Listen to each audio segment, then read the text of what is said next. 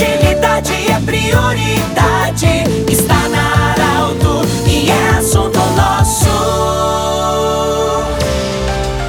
Muito boa tarde, ouvintes da Arauto. Nós estamos nesse momento iniciando mais um programa Assunto Nosso. Hoje é quarta-feira para Unimed, Joleriótica Cote, Hospital Ananeri e também da Nutri, Nutrição Especializada. Nós temos hoje a honra de receber o senhor Lucas Rubinger, ele que já foi presidente da CI, vice-presidente da Federação e hoje ocupa o cargo de vice-presidente financeiro e administrativo da SEMP, Associação das Entidades Empresariais de Santa Cruz do Sul. O Lucas, vocês lembram, é, por muito tempo, uma das grandes lideranças pela duplicação da 287. Hoje o Lucas vai falar sobre duplicação da 471, no trevo aqui da 287, que liga ao Distrito Industrial, que hoje está sob a coordenação do município de Santa Cruz do Sul. Mas a SEMP, que determinou para o vice-presidente Lucas essa demanda de liderar digamos, uma busca financeira para que o município de Santa Cruz do Sul pudesse ter esse aporte financeiro para duplicar a 471. Lucas Rubinger, seja bem-vindo. Em que pé está a arrecadação? Eu sei que você anda fazendo visitas, reuniões, enfim. Como é que estamos hoje em se falar de duplicar a 471 em torno de Santa Cruz? Boa tarde, bem-vindo. Boa tarde, Pedro. Boa tarde a todos os ouvintes da Rádio Arauto. É, é uma satisfação estar aqui com vocês e falar mais uma vez de infraestrutura, falar de progresso para o nosso município. Como tu bem citaste, uh, foram aí muitos anos em cima da pauta da duplicação da 287, que deu know-how para que a gente possa também falar de outros movimentos. E o motivo principal que a gente aceitou esse desafio, quando eu falo a gente, eu estou falando da SEMP, de todos os nossos diretores, do presidente Fábio, de fazer uma campanha para arrecadar um recurso para um projeto de duplicação que vai desde aqui do trevo da 287 até o entroncamento da Castelo Branco, lá onde já é duplicado no Distrito Industrial, é que já existe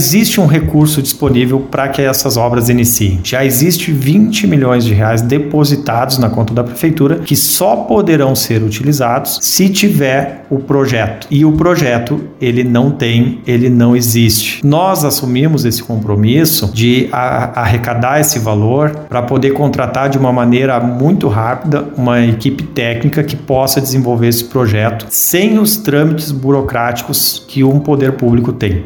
A prefeitura teria condições de fazer o projeto? Tem. A prefeitura tem engenheiro, tem engenheiros capacitados, tem Uh, pessoas, no entanto, que estão comprometidas com outras tarefas né, e que poderia atrasar esse trabalho. A prefeitura teria como licitar o projeto? Teria, mas uma licitação leva muito tempo e aí perderíamos o prazo, pois nós temos só até o final do ano para começar essa obra. Não existe um outro caminho para nós aproveitarmos os 20 milhões de reais, senão nós da iniciativa privada, nós comunidade, nos unirmos para conseguir fazer esse, essa arrecadação de valor, contratar o projeto de forma privada, né? evidentemente passando por uma seleção, mas de uma maneira muito mais rápida e menos burocrática, para entregar esse projeto na mão da prefeitura aí até o final, eh, ali entre julho e agosto, para então a prefeitura fazer a licitação e iniciar as obras. Que demanda é? Qual é o valor esse que é necessário para que depois a prefeitura prefeitura possa repassar esse aporte, então? Nós, Pedro, tivemos algumas ofertas não formais de construção desse valor há, um, há alguns meses atrás e agora já temos algumas propostas formalizadas no valor aproximadamente de 400 mil reais. Nossa, mas esse valor parece muito, é caro, não é? Esse projeto, ele tá, nós estamos falando aí de aproximadamente 10 quilômetros e 10 quilômetros que tem características muito distintas e diferentes. Se nós olharmos do trevo da 287 até o trevo que liga uh, Vera Cruz ali no Bom Jesus, é uma característica. Dali até lá Castelo Branco é outra característica. Isso também envolve não só a parte de colocar mais um asfalto de via lateral, envolve obras de arte,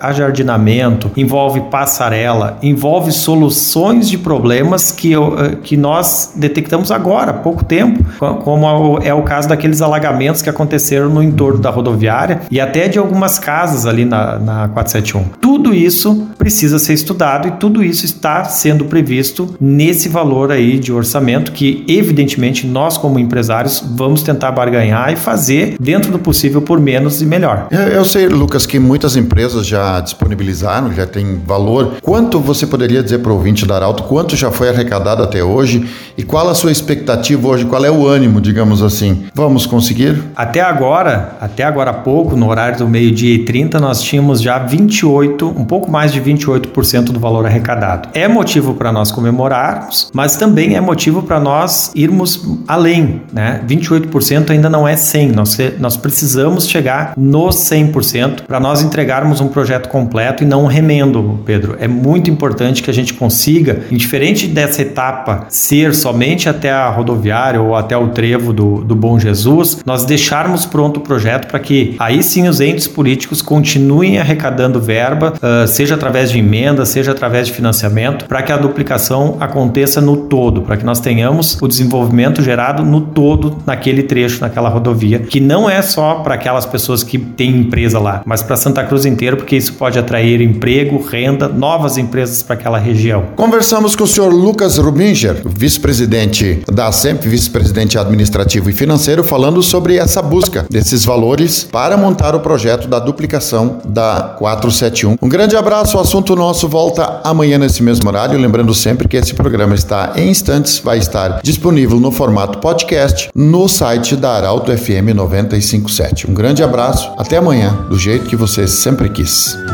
De interesse da comunidade, informação gerando conhecimento.